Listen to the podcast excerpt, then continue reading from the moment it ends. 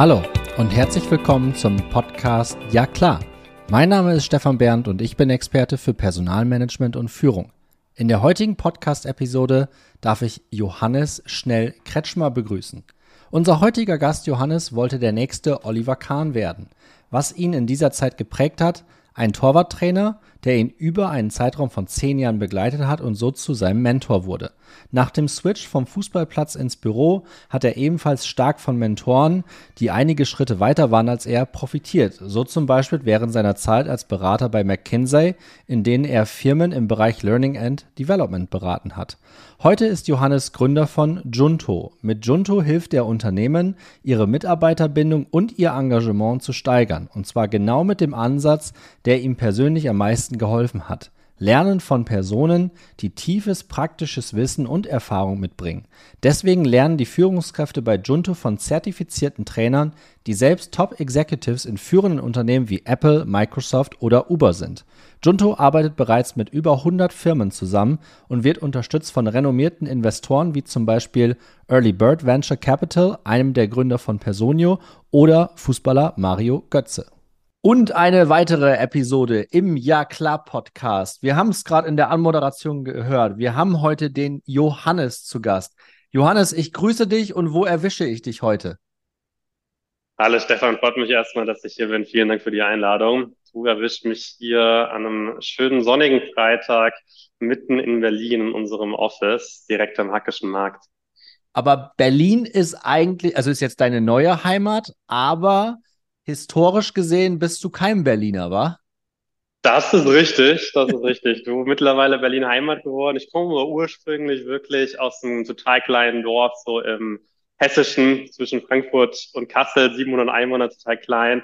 Und ähm, bin dann irgendwann mal über, über Paderborn in, in Mannheim gelandet, mit ein paar Stationen dazwischen, jetzt mittlerweile in Berlin.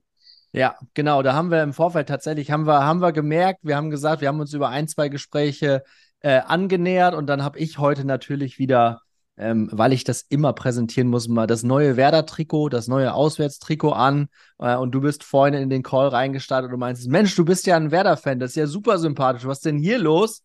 ähm, erzähl doch mal, was, was ist deine Historie im Fußball? Wenn man dich googelt, Leute, dann findet man was. Äh, kleiner Hinweis, Max Kruse. Boah, Max Kruse ist eine, ist eine gute Brücke, das stimmt. Also für Werder hat es bei mir nie gereicht. Ähm, ich habe meine, meine Jugendjahre verbracht, so mit dem großen Traum, irgendwann auch mal in den Stadien zu spielen. Und bin dann mit 16 ausgezogen und zum SC Paderborn, so dem Club, wo Max Kruse hoffentlich jetzt bald Wunder bewirken wird, zu spielen. Da so die ganzen Jugendmannschaften durchlaufen. Das war auf jeden Fall große, große Zeit, viel Spaß gemacht, auch wenn es nichts geworden ist im Endeffekt. Viel gelernt damals, muss ich sagen.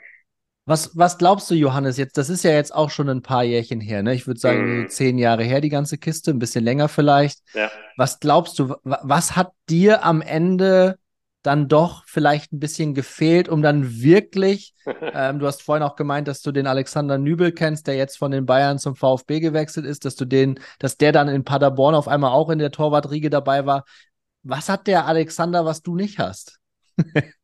Du, ich würde dir jetzt am liebsten irgendwas von Verletzungshistorie oder sowas ähnliches, Knie kaputt erzählen. Aber nach, nach Jahren der Reflexion muss man einfach sagen, das Talent hat im Endeffekt echt nicht ausgereicht, um da ganz oben mitspielen zu können. Deswegen im Nachhinein echt ähm, sehr, sehr dankbar, dass es dann oben nicht gereicht hat und dass ich jetzt ein paar andere Themen backern darf. Ja, und ein paar andere Themen beackern. Das ist natürlich auch der Fokus unserer heutigen Folge. Aber was ein schöner Einstieg, wenn man dann doch so viele gemeinsame Touchpoints hat. Ne? Also Leidenschaft für den Fußball. Mhm. Du hast mal bei uns hier in Mannheim äh, an der Universität studiert. Äh, die meisten Hörerinnen und Hörer wissen das mittlerweile auch und wahrscheinlich kommt es denen schon zu den Ohren hinaus. Aber ich lebe halt auch in Mannheim. Äh, mhm. Äh, zwar nicht ganz mehr so nah am Schloss wie früher. Also ich muss wirklich sagen, meine erste Studienbutze war am Parkring und der Parkring ist wirklich ja unweit äh, vom Barockschloss entfernt. Ne? Das heißt, da, da ist auch immer noch so ein bisschen mein Herz. Ähm, mittlerweile leben wir in, in, in Seckenheim, das jetzt mhm. hoffentlich richtig berühmt wird durch den Ja klar Podcast. ähm, da tue ich alles dafür, weil es hier auch wunderschön ist. Und wir zwei, Johannes, ähm, wir wollen heute das ein großes Thema, glaube ich, ansprechen und kommen dann im Laufe des Podcasts in den nächsten 20, 25 Minuten dann auch zu der Firma, die du ähm, vor einiger Zeit gegründet hast. Aber lass uns mal breit reinstarten, wenn wir uns das ganze Thema AdTech angucken. Hau doch mal kurz raus. Wie aktuell wichtig ist dieses Thema und was haben wir da für einen Markt vor uns? Boah, AdTech ist natürlich ein sehr, sehr großer Markt. Um es ein bisschen einfacher zu machen, würde ich gerne auf das ganze Thema so B2B AdTech und äh, Corporate Education ein bisschen genauer reinzoomen, wenn das für dich in Ordnung ist. Völlig, völlig okay, ja klar. Du, ähm, und der Markt ist schon, schon groß genug. Ich weiß gar nicht, ob dir das bewusst ist, aber so dieser Corporate Education Markt, das sind 400 Milliarden die Organisationen da weltweit schon ausgeben für und echt spannend. Ähm, total alter, verstaubter Markt, muss man wirklich sagen. Also 90 Prozent davon wirklich noch so offline. Ja. Ähm, eher so, ja, leider bist ein weißer alter Mann am Flipchart-Style. so die Leute, äh, die gerne dir erklären, wie die Welt funktionieren soll und deswegen teilweise auch nicht so effektiv. Das habe ich aber gesagt, so 90 Prozent offline. Das heißt ja, so 10 Prozent sind auch schon online. Und da sind sicherlich so diese ganzen MOOCs dieser Welt, also diese Massive Open Online Courses, so ein LinkedIn Learning, was früher Lynda war, ein Udemy, ein Coursera, ein großer Begriff, die ganz tolle Businesses gebaut haben, es ja geschafft haben, Zugang zu Content total ja. stark zu demokratisieren, ja. spannende Modelle, wo wir aber gemerkt haben und viele Firmen, so kannst du gerne auch gleich nochmal deine Perspektive zu geben aus äh, so einer VP-HR-Brille, äh, gemerkt haben, so für gewisse Themen toll, aber wenn ich jetzt wirklich so Soft Skills beispielsweise entwickeln möchte, Kommunikationsskills, Leadership Skills, dann ist es manchmal echt schwierig, so diese Themen wirklich durchzuziehen, weil du diese Kurse stehst ja vor so einem Computer, klickst dich da so durch, die schließt ja im Endeffekt keiner ab, so Abschlussraten bei 10, 13 Prozent. Ich glaube, so die Frage ist jetzt eben, wie kannst du so eine Kombination auch in Zeiten von Remote Work schaffen, wo du ja die Herausforderung hast, hm, ganz viele Unternehmen sind eben remote und verschiedene Offices ähm, aufgestellt und zeitgleich müssten sie sich weiterentwickeln bei so relevanten Themen, die ich gerade äh, angesprochen habe. Wie sieht denn da eine passende Lösung aus? Ich glaube, das ist ein ganz großes Thema. Die Perspektive eines, eines Personalers ist da tatsächlich, scheiße, das ist viel zu schwer, den richtigen Partner herauszufinden. Hm. Ich lege das Thema mal lieber wieder an die Seite. das ja. das habe ich bei, meinen Stationen, äh, bei der Axit damals war es noch nicht ganz mhm. so dringend, äh, bei der TIS auch ein schnell wachsendes Tech-Unternehmen, mhm. äh, ähm, wo wir das Talent genauso halten wollten. Aber es wurde auch immer wieder gerne geschoben, ne? Und die Leute haben dann ihre eigenen Kurse gemacht und es war halt nicht irgendwie zentral ja. organisiert oder aligned oder dass man sagt, macht mal dies, macht mal jenes. In meiner jetzigen Rolle, das ist eine Remote First Company, das mhm. ist vom Umfeld her auch nochmal wieder was anderes. Und du hast mich gerade eben bei einem Punkt ziemlich getriggert. Ähm, 400 Milliarden global werden da umgesetzt in diesem ganzen Themengebiet. Und dann hast du noch einen zweiten Punkt genannt aber wirklich effektiv ist vieles von diesen Dingen dann irgendwie doch nicht. Ne? Also du hast gebracht Udemy, Coursera, kenne ich natürlich auch, bieten wir unseren Menschen in der Orga auch an.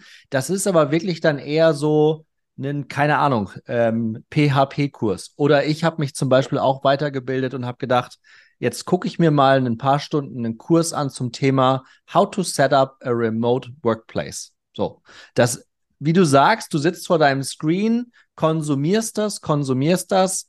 Ich muss auch tatsächlich echt gestehen, dieses Zertifikat habe ich auch noch nicht gemacht. Das muss ich noch machen. Mhm. Da ist die Notiz bei mir quasi schon gesetzt. Das heißt, ich gehöre zu den 90 Prozent wieder, mhm. die es nicht gemacht haben.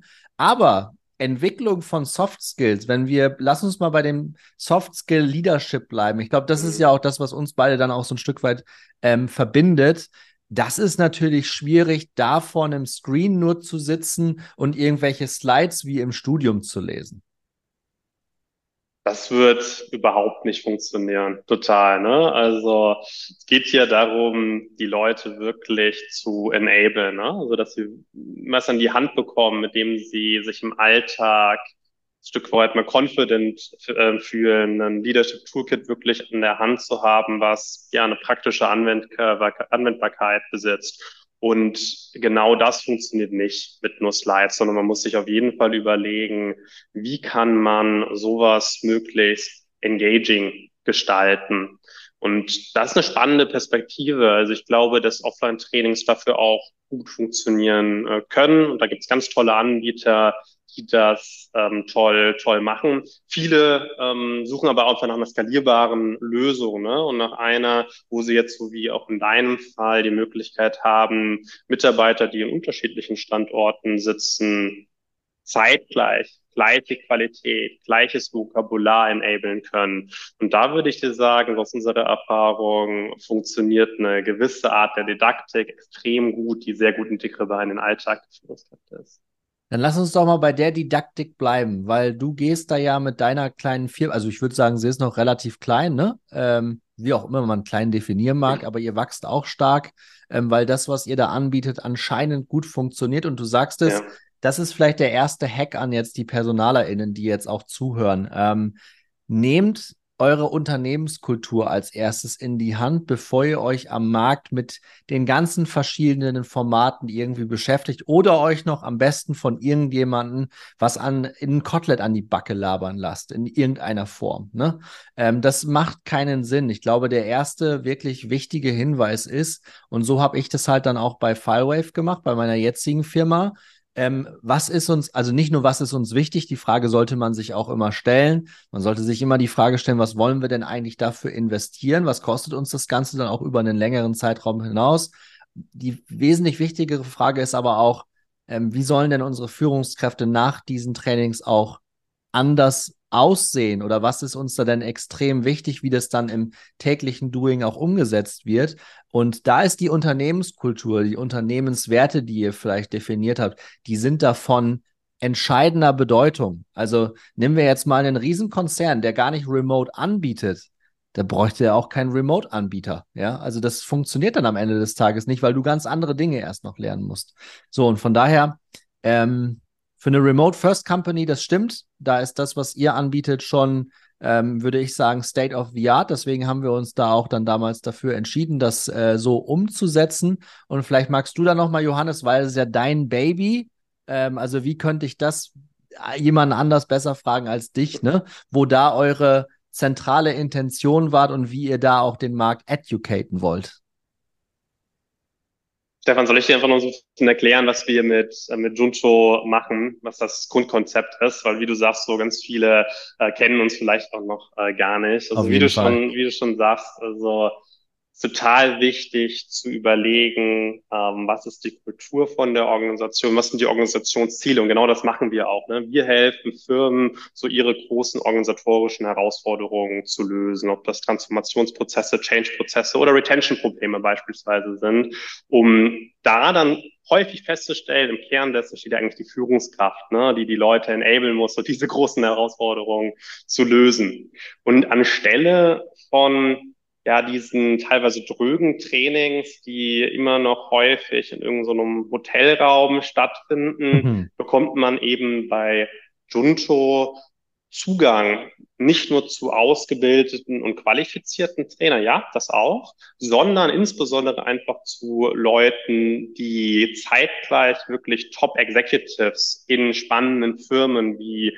Google, wie Apple, äh, wie Uber sind. Das heißt, die bringen wirklich einfach einen ganz hohen Erfahrungsschatz aus der Praxis mit und sorgen dann für eine viel höhere Anschlussfähigkeit bei den Führungskräften, die nicht bei einer Frage direkt umfallen, ne, sondern ganz im Gegenteil direkt berichten können, hey, das ist das, wie ähm, ich das hier erfolgreich in meinem eigenen Team gerade umsetze.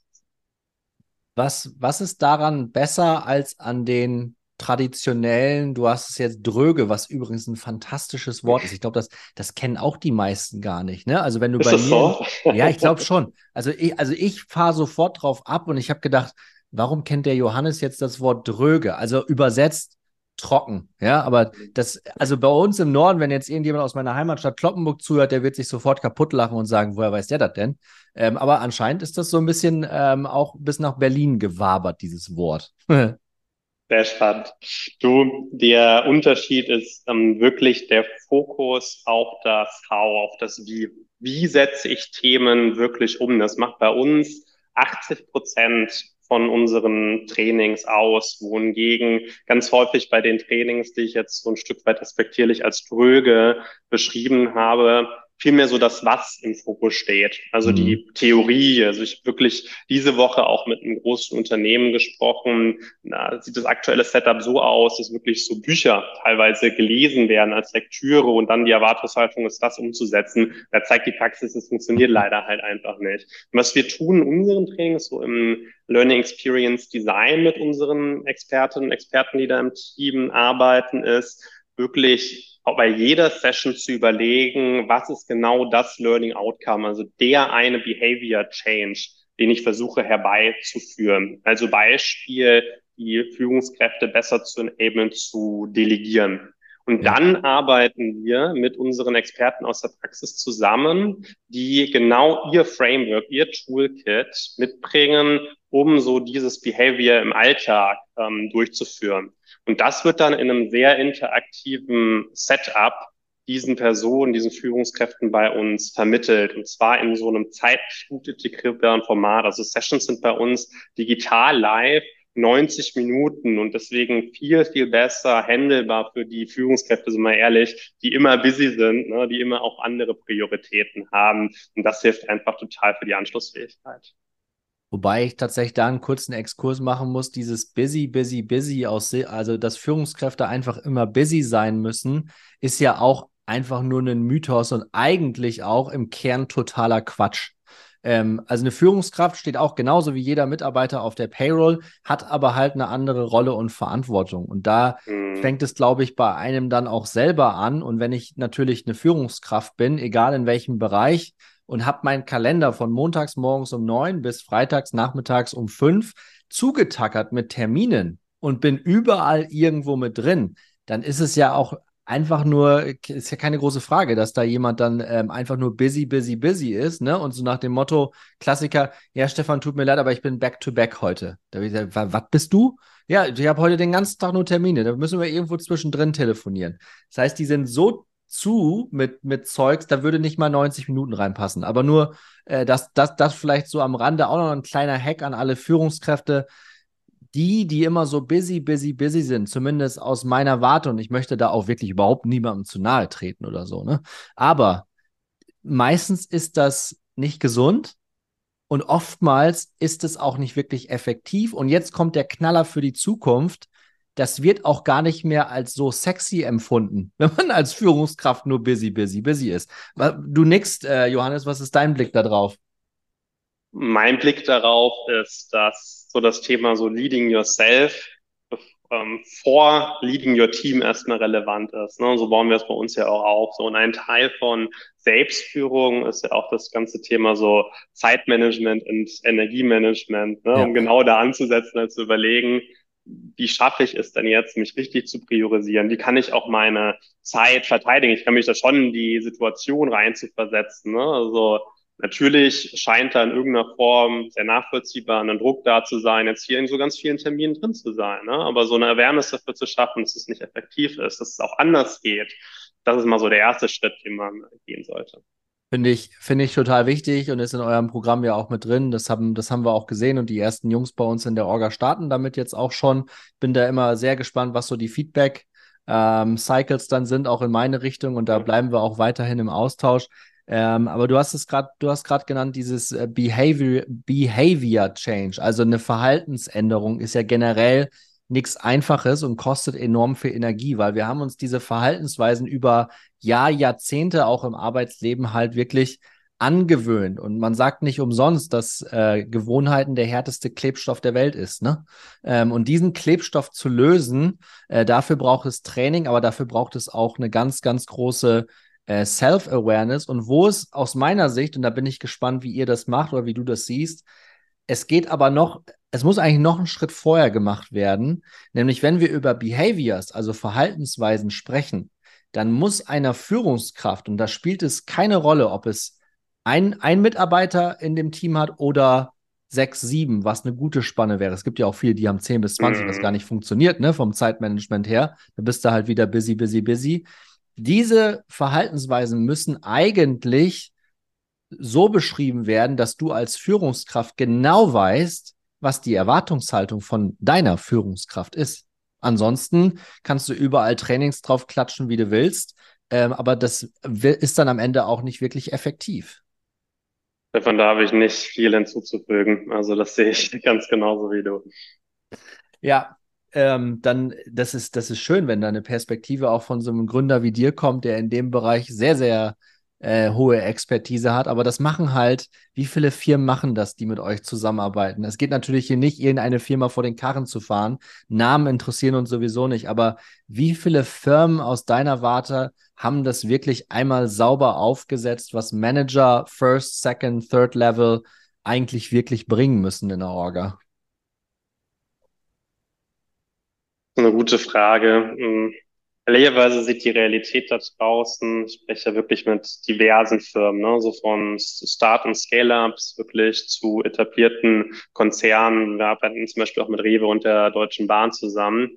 Und aus meiner Perspektive ist es selten definiert. Also ich würde sagen, wenn wir jetzt von Kompetenzmodellen sprechen, aus meiner Perspektive 50 Prozent der Cases gibt es die. Immer sehr schön und gut, ein Kompetenzmodell zu haben, andere ist ja, wird das wirklich in der Praxis genutzt? Und da merke ich schon häufig, dass das eher was ist, was in der Schublade liegen bleibt. Jetzt kann man natürlich darüber streiten, da können wir sicherlich noch tiefer, tiefer drauf eingehen, so ist das überhaupt noch zeitgemäß, mit Kompetenzmodellen zu arbeiten? Aber wenn man sich dafür äh, entschieden hat, ne, dann sehe ich schon einen großen Wert darin, das dann auch aktiv zu, zu leben und das beispielsweise in Performance-Zyklen, Feedback-Gespräche wirklich aktiv mit einzubinden. Das sehe ich selten.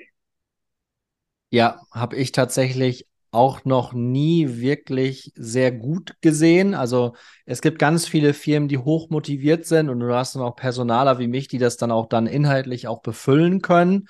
Ähm, und dann irgendwann kommt es zu einem Punkt, ah, scheiße, wie setzen wir das denn jetzt im Arbeitsalltag um? Und dann merkt man, mhm. dass man sich ein Monstrum aufgebaut hat und auf einmal stehen da irgendwie in den Rollenbeschreibungen ja. 10, 15 verschiedene Kompetenzen ja. drin, die man dann in dem Gespräch irgendwie beobachten soll. Also du kannst es natürlich auch wunderbar dann im Recruiting äh, mit einsetzen. Du hast es jetzt auch gesagt, mit ins Performance Review, in die, in die Endbetrachtung. Was haben wir denn jetzt gemeinsam geschafft?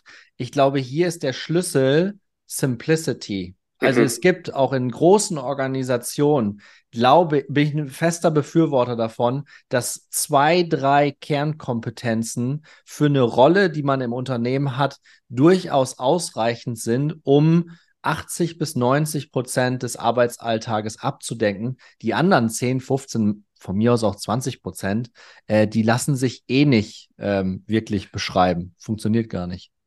Ja, geht auch um eine relevante Erarbeitung von diesen Kompetenzmodellen. Das sollte halt nicht im Vakuum geschehen. Ne? Also ganz, ganz eng eben mit dem Business verknüpft. Was sind denn jetzt wirklich die, wie du sagst, so zwei, drei, maximal vier, fünf Kompetenzen, die wirklich jetzt relevant für die Performance sind? Stimme ich dir total zu. Ich sehe häufig solche Wäschelisten von 10 ja. bis 15 unpriorisiert, ne? Und dann wird's weniger hilfreich.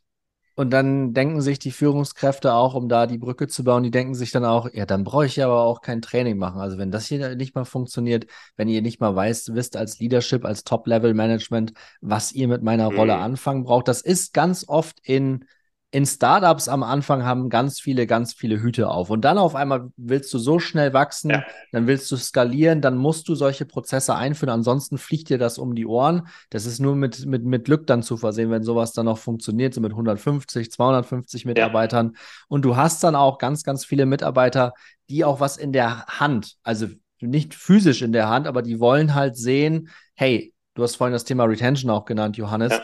Die wollen dann wirklich von den Führungskräften auch sehen. Ich will jetzt nicht das ganze Generationenthema aufmachen. Das war, ist mir zum Beispiel auch als Gen Y wichtig, wenn ich mich da einordne. Das war vielen aus der Boomer-Generation auch wichtig. Aber wirklich zu wissen, wo man rauskommt, was man für Erfahrungswerte in so einer Rolle macht, da müssen wir als Führungskräfte darauf Antwort finden, ja. Ähm, und, und das muss vorher im Kontext der, der Unternehmensorga, der Kultur, muss das miteinander besprochen werden. Und ein Punkt vielleicht da noch, das fand ich gerade spannend, was du gesagt hast, das fällt bei mir unter das ganze Thema Betroffene zu Beteiligten zu machen. Ne? Ähm, nicht in den Elfenbeinturm gehen als HR und mit dem CEO irgendein tolles Kompetenzmodell ausarbeiten, dann raus auf die Führungskräfte, die gucken euch an wie ein Auto. Und was passiert dann? Nichts. Ja, so ist es. Und auch dem, ich sag mal, diesem Urge zu widerstehen, die Führungskräfte zu überfrachten. Ne? Ähm, es sind ich glaube auch teilweise als ein Resultat von diesen sehr breit definierten Kompetenzmodellen. So, da sind dann wirklich 10, 15 äh, Kompetenzen und daraus dann abgeleitet 10, 15 Learning Objectives, die in einer irgendeiner Weise jetzt über Training erreicht werden sollen, innerhalb von einem sehr kurzen Zeitraum, irgendwie sechs Monaten oder zwölf. Das ist wirklich ja, zum Scheitern verurteilt aus meiner Sicht, ne? sondern es, was es braucht, ist eine Priorisierung, sich einfach bewusst dazu zu sein, hey, ja, also natürlich irgendwie ist das jetzt alles scheinbar wichtig für diese Rolle und ich kann das alles nachvollziehen. Aber was sind denn die vielleicht vier bis sechs Themen, die wir uns jetzt mal über ein Jahr, also über einen wirklich längeren Zeitraum anschauen, mit einem sinnvollen ja. Reinforcement. Und da kann ich empfehlen, einfach zu gucken, so wieder von dieser Organisationsperspektive. Ne? Also was sind die Kompetenzen, die uns als Organisation jetzt am weitesten voranbringen und wo sehen wir da auch die größten Skill Gaps. So, und in dieser Matrix einmal nach oben rechts schauen, dann hat man typischerweise so die vier, fünf Themen identifiziert, denen man sich als erstes widmen sollte. Und dann kann man im nächsten Jahr weiterschauen, so wie sieht die nächste kontinuierliche Weiterentwicklung von meinen Führungskräften aus.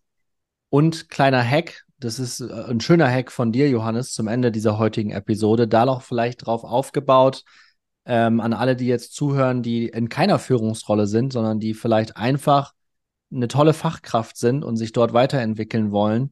Eine aus meiner Sicht gute, ich nenne es jetzt einfach mal gut, äh, gute Führungskraft erkennt ihr auch daran, dass die irgendwann um die Ecke kommt und genau das von euch wissen will. Ja, es gibt ja ganz viele Führungskräfte, die einfach dann wieder so busy, busy, busy sind, die mhm. sich keine Zeit für ihre Direct Reports im Team nehmen. Meine erste Frage, wenn ich Leute kennenlerne, ist wirklich, welche Erfahrungswerte willst du mit mir machen? Also eigentlich eine ganz einfache Frage, ne? Aber am Ende des Tages geht es um Erfahrungen, die wir machen wollen. Und dann kannst du die Leute einfach danach, da dann auch aussteuern und dann wirklich, ich arbeite auch immer idealerweise mit, mit, mit drei Sachen. Ne? Das, das mehr kann ich mir auch einfach dann nicht merken ähm, oder geht dann auch unter. Deswegen auch wieder dieser Hack jetzt zum Ende. Macht es euch doch nicht so schwer ähm, und packt das Thema nicht wieder in die Ecke, sondern fangt einfach mal mit ein, zwei, drei kleineren Sachen an. Ähm, und dann nähert euch den Themenfeldern an. Und das kann ja auch am Ende des Tages eine Kombination aus so einem Angebot sein, was du bei Junto machst plus dann doch auch noch wirklich Content von Udemy und Coursera mit dazu. Ich glaube, am Ende des Tages ist es nicht das eine, welche, sondern es ist, glaube ich, eine sinnvolle Kombination aus mehreren Teilen. Absolut, 100 Prozent. Und ich kann das auch total unterschreiben, Stefan, was du gerade nochmal gesagt hast. So als Führungskraft sich zu überlegen, so, ja, wer bin ich, was sind meine Erwartungshaltungen und das ganz offen zu, zu teilen mit deinen Mitarbeitern oder Mitarbeiterinnen und genau das gleich auch einzufordern von, von ihnen. Also so eine persönliche Gebrauchsanweisung, Personal User Manual nennen wir das bei uns. Das ist was erst extrem powerful ist, was wir auch bei, bei Punto intern nutzen, so Teil von jedem Onboarding bei uns genau diese Diskussion zu haben. Das kann extrem weiterhelfen, eine gute Basis zu schaffen. Auf jeden Fall, auf jeden Fall. Schönes Schlusswort an der Stelle, Johannes. Ähm, ist heute schon Bundesliga-Auftakt? Nee, erst in zwei Wochen, ne? Schade. Dauert eigentlich. noch ein bisschen, die zweite Liga. Das zweite Spieltag heute, die Hertha spielt. Die Hertha spielt, stimmt. Ja. Die Hertha spielt. Ich weiß, ich bin schlecht vorbereitet. Ich habe nicht gesehen, gegen den Paderborn spielt. Die haben aber das erste Spiel richtig böse entführt, einen auf die Mütze bekommen. Die haben richtig einen auf den Sack bekommen, genau. Also 18 Minuten schon unter ähm, einer roten Karte gelitten. Ne? Dann bist du gegen die Mannschaft. Dann ist dann schwierig. Ich gucke auch ja. gerade mal. Gegen wen spielen sie denn? Ach, spielen auch heute schon. Gegen Osnabrück. Ah, ist fast ein Derby. Ich wollte gerade sagen, das ist, ja. okay, Paderborn, Bielefeld wissen wir, aber ich glaube, ja. Osnabrück ist aber auch nicht so, so weit mehr weg. Ist nicht so weit weg. Münster ist das andere, was immer nochmal knallt. Ja. Und dann bist du schon fast bei mir in Kloppenburg in der Heimat und dann bist ah, du auch schon fast in Bremen im Weserstadion, wo in 14 Tagen das äh, Eröffnungsspiel der neuen Bundesliga-Saison stattfindet. Werder gegen den deutschen Meister Bayern München. Ach, wirklich? Okay. Ja, das cool. wird spannend. Dieses Wochenende haben wir noch Testspiel gegen Straßburg, soweit ich weiß. Und am Sonntag ist Tag der Fans am Weserstadion. Tag der Fans, geil. Genau. Und nächste Woche geht es dann im Pokal los. Ich freue mich. Also ich trage das Trikot auch immer. Ist mir völlig egal, ob die ja. spielen oder nicht. Ähm, ja.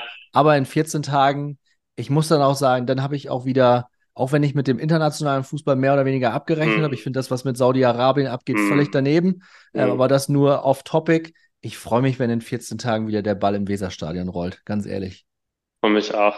Es werden endlich wieder Bundesliga und die Welt ist in Ordnung. Und wir bleiben im Austausch, Johannes, nicht nur Toll. wegen Junto und Firewave, sondern wenn ich das nächste Mal in Berlin sein sollte, du in Mannheim, dann schließen wir uns vorher kurz und dann machen wir einen Trip. Entweder gehen wir in die alte Försterei, Olympiastadion oder wir können auch von mir aus gerne hier auf den Waldhof gehen. Das ist noch richtig Alles gute ehrlicher Option. Fußball. Wir, haben so viele Optionen. Ähm, cooles Interview, cooler Austausch, lieber Johannes. Schöne Grüße nach Berlin aus Mannheim und äh, macht dir ein angenehmes Wochenende. Auf bald. Ja, ciao, ciao. Ciao, ciao.